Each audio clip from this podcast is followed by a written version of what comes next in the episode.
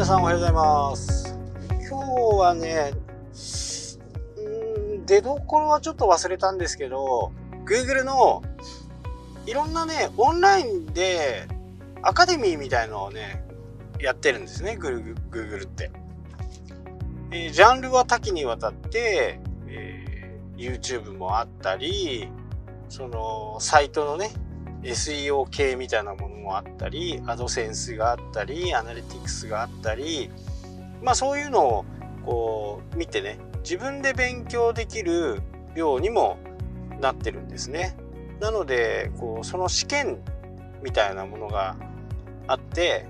それをちょっとね、一回皆さんやった方がいいかなとは思いますね。ね基礎的、基礎の基本の木ぐらいはね、えー、しっかりわかるんででオンライン上なのでね場所時間全く関係ないですからね。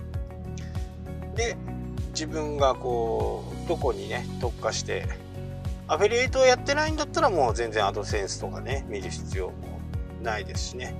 サイトのことを調べていけばいいのかなとは思いますけど。まあただね、えー、それがそれが全て正しいというまあ基本基本のキーなのでねそれをどうやって自分で活用していくかっていうことはねちょっと試行錯誤が必要かもしれませんね。とはいえねそういう情報が分かっていれば、えー、変な情報にね惑わされることもないですからそこはやっぱりちょっと覚えておくといいのかなと。まあ世の中変なセミナーもね、いっぱいあるんでね、やっぱり再現性のないようなこととか、その人にしかできないものとか、それを前面に出してくるようなセミナーっていうのは、ちょっとだいぶ怪しいですよね。で、やっぱりみんなね、数に走走っちゃうんですね。やっぱり数に走ると、どうしてもこう目的を見失うことが多いんで、まずやっぱり目的は何なのかっていうことをしっかりね、えー、捉えて、その目的を達成するには何が必要なのかっていうことを突き詰めていった方が早いような気がします。えー、毎日ブログを書くっていうのがね、いいのかっていう問題もその一つですね。毎日書いたところでね、誰も見に来てくれないような形であれば、まあ、あまり意味がないですよね。で、やることだけがこう、目的になってしまうと、やっぱりダメなんですよね。ブログ書くことが目的。ちょっと一昔だとね、1日5記事書きなさいとか、そんな指導をしている人もやっぱり今でもいいのかな？今はいないんじゃないかな？そんなこと言ったらねもうなんか化石ですよね。なのでそれよりも、えー、しっかりね自分の目的を達成するには誰に見てもらいたいのか？っていうことが、えー、必要ですし誰に見せたいのか？っていうことを研究していくとまあ、さほど難しいことではないのかなって、まあ、感覚的には僕の中ではあるんですよね。やみくもにやればね、えー、やっぱりダメです。総合店舗みたいなもの、まあ、百貨店みたいなね、ところだとね、やっぱりダメなんですよね。みんなこう専門店に行きたいわけですから、専門店をどうやって作っていくかと。でその時もね今ちょっと時代が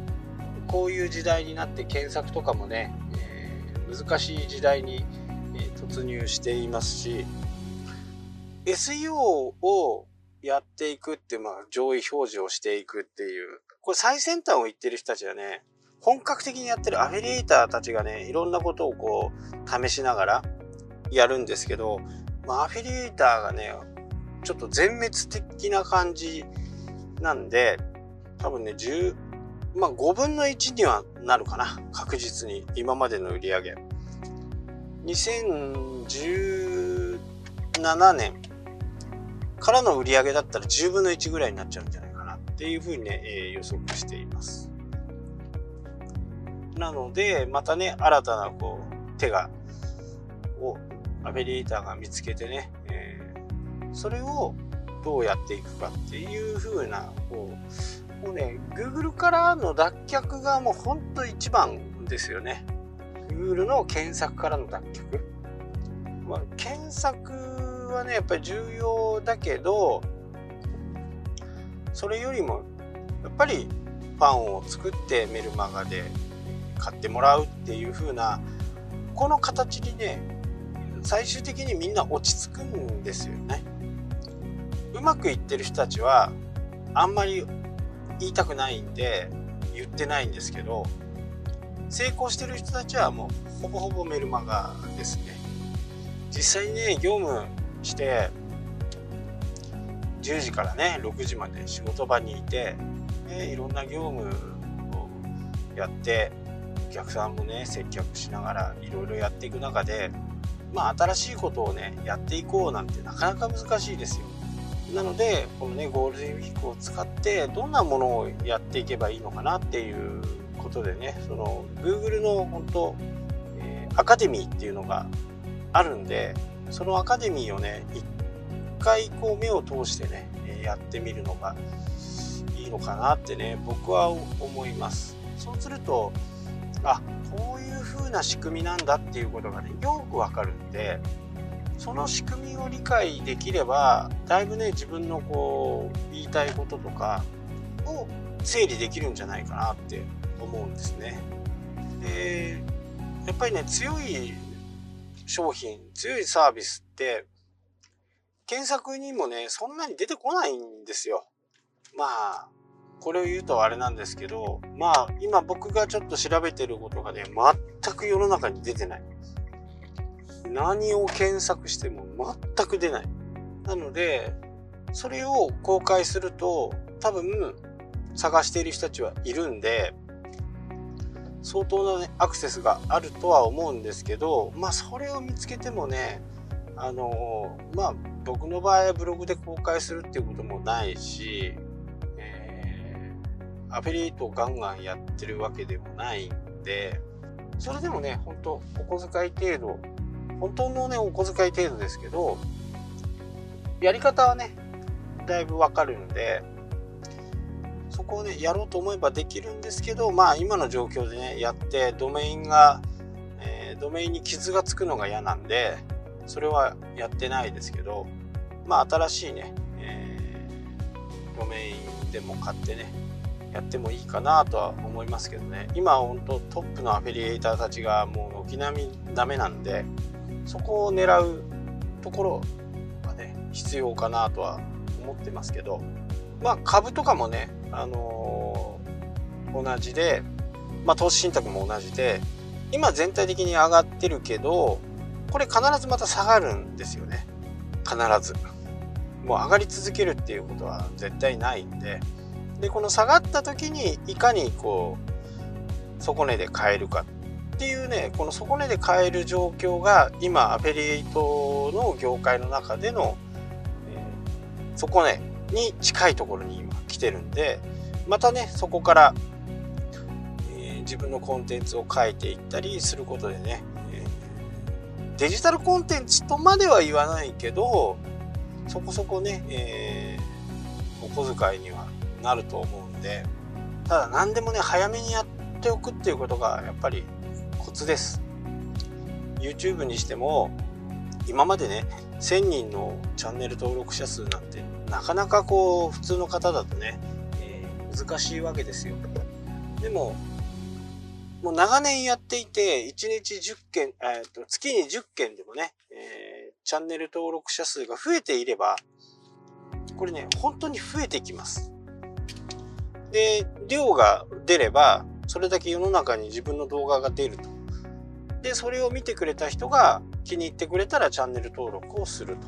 という風な流れでこれ、チャンネル登録者数が多くなれば多くなるほどね、この数字はすごく大きくなります。で、昔は、あのー、全然こう、チャンネル登録者数がね、10人、たった10人でだったとしても、YouTube パートナーにはなれたんですよ。で、それがどんどん厳しくなって、えー、6ヶ月以上動画が更新されないと、今までの、これ、そ、そこからの収支が、広告がね、つかなくなるとか、いう風な形にも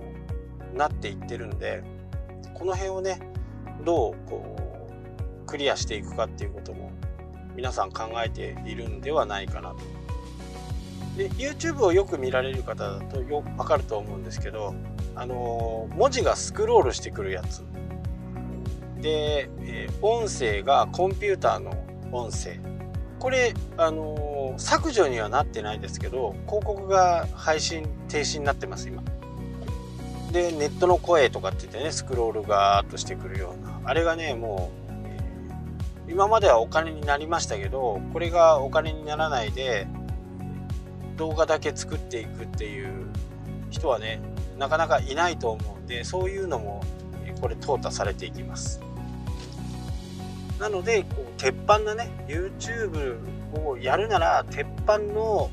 コンテンツをやっぱりやっていかなきゃ、えー、ダメなんですよね。鉄板っていうのはもうハウツー動画とかそういったものをねやっていかなきゃならないと。わからないこと、え気になること機能性や使い勝手そういったものはあの非常にこう YouTube としてもね将来的にも残っていきますし、えー、僕のもう何年前に作ったやつかな。それが今5万再生になりましたとかねえ連絡が来たりしますんで、そういう動画をね、えー、作っておけば、多分ね、5年ぐらい前に作った動画だと思うんですけど、そこからね、収益が上がってますから、何もしないで稼いでくれる動画をね、えー、作ってみてはどうかなと思います。で本当に作れますんでね、えー、簡単に作れるんで、えー、ぜひともチャレンジしてみてください。これね、再々言ってるんで、やってみてくださいね。ちょっと、えー、そのね、えー、どういう風な動画っていうのを詳しく説明しようかなと思います。明日はね。はい。というわけで今日はここまでになります。それではまた。したっけ？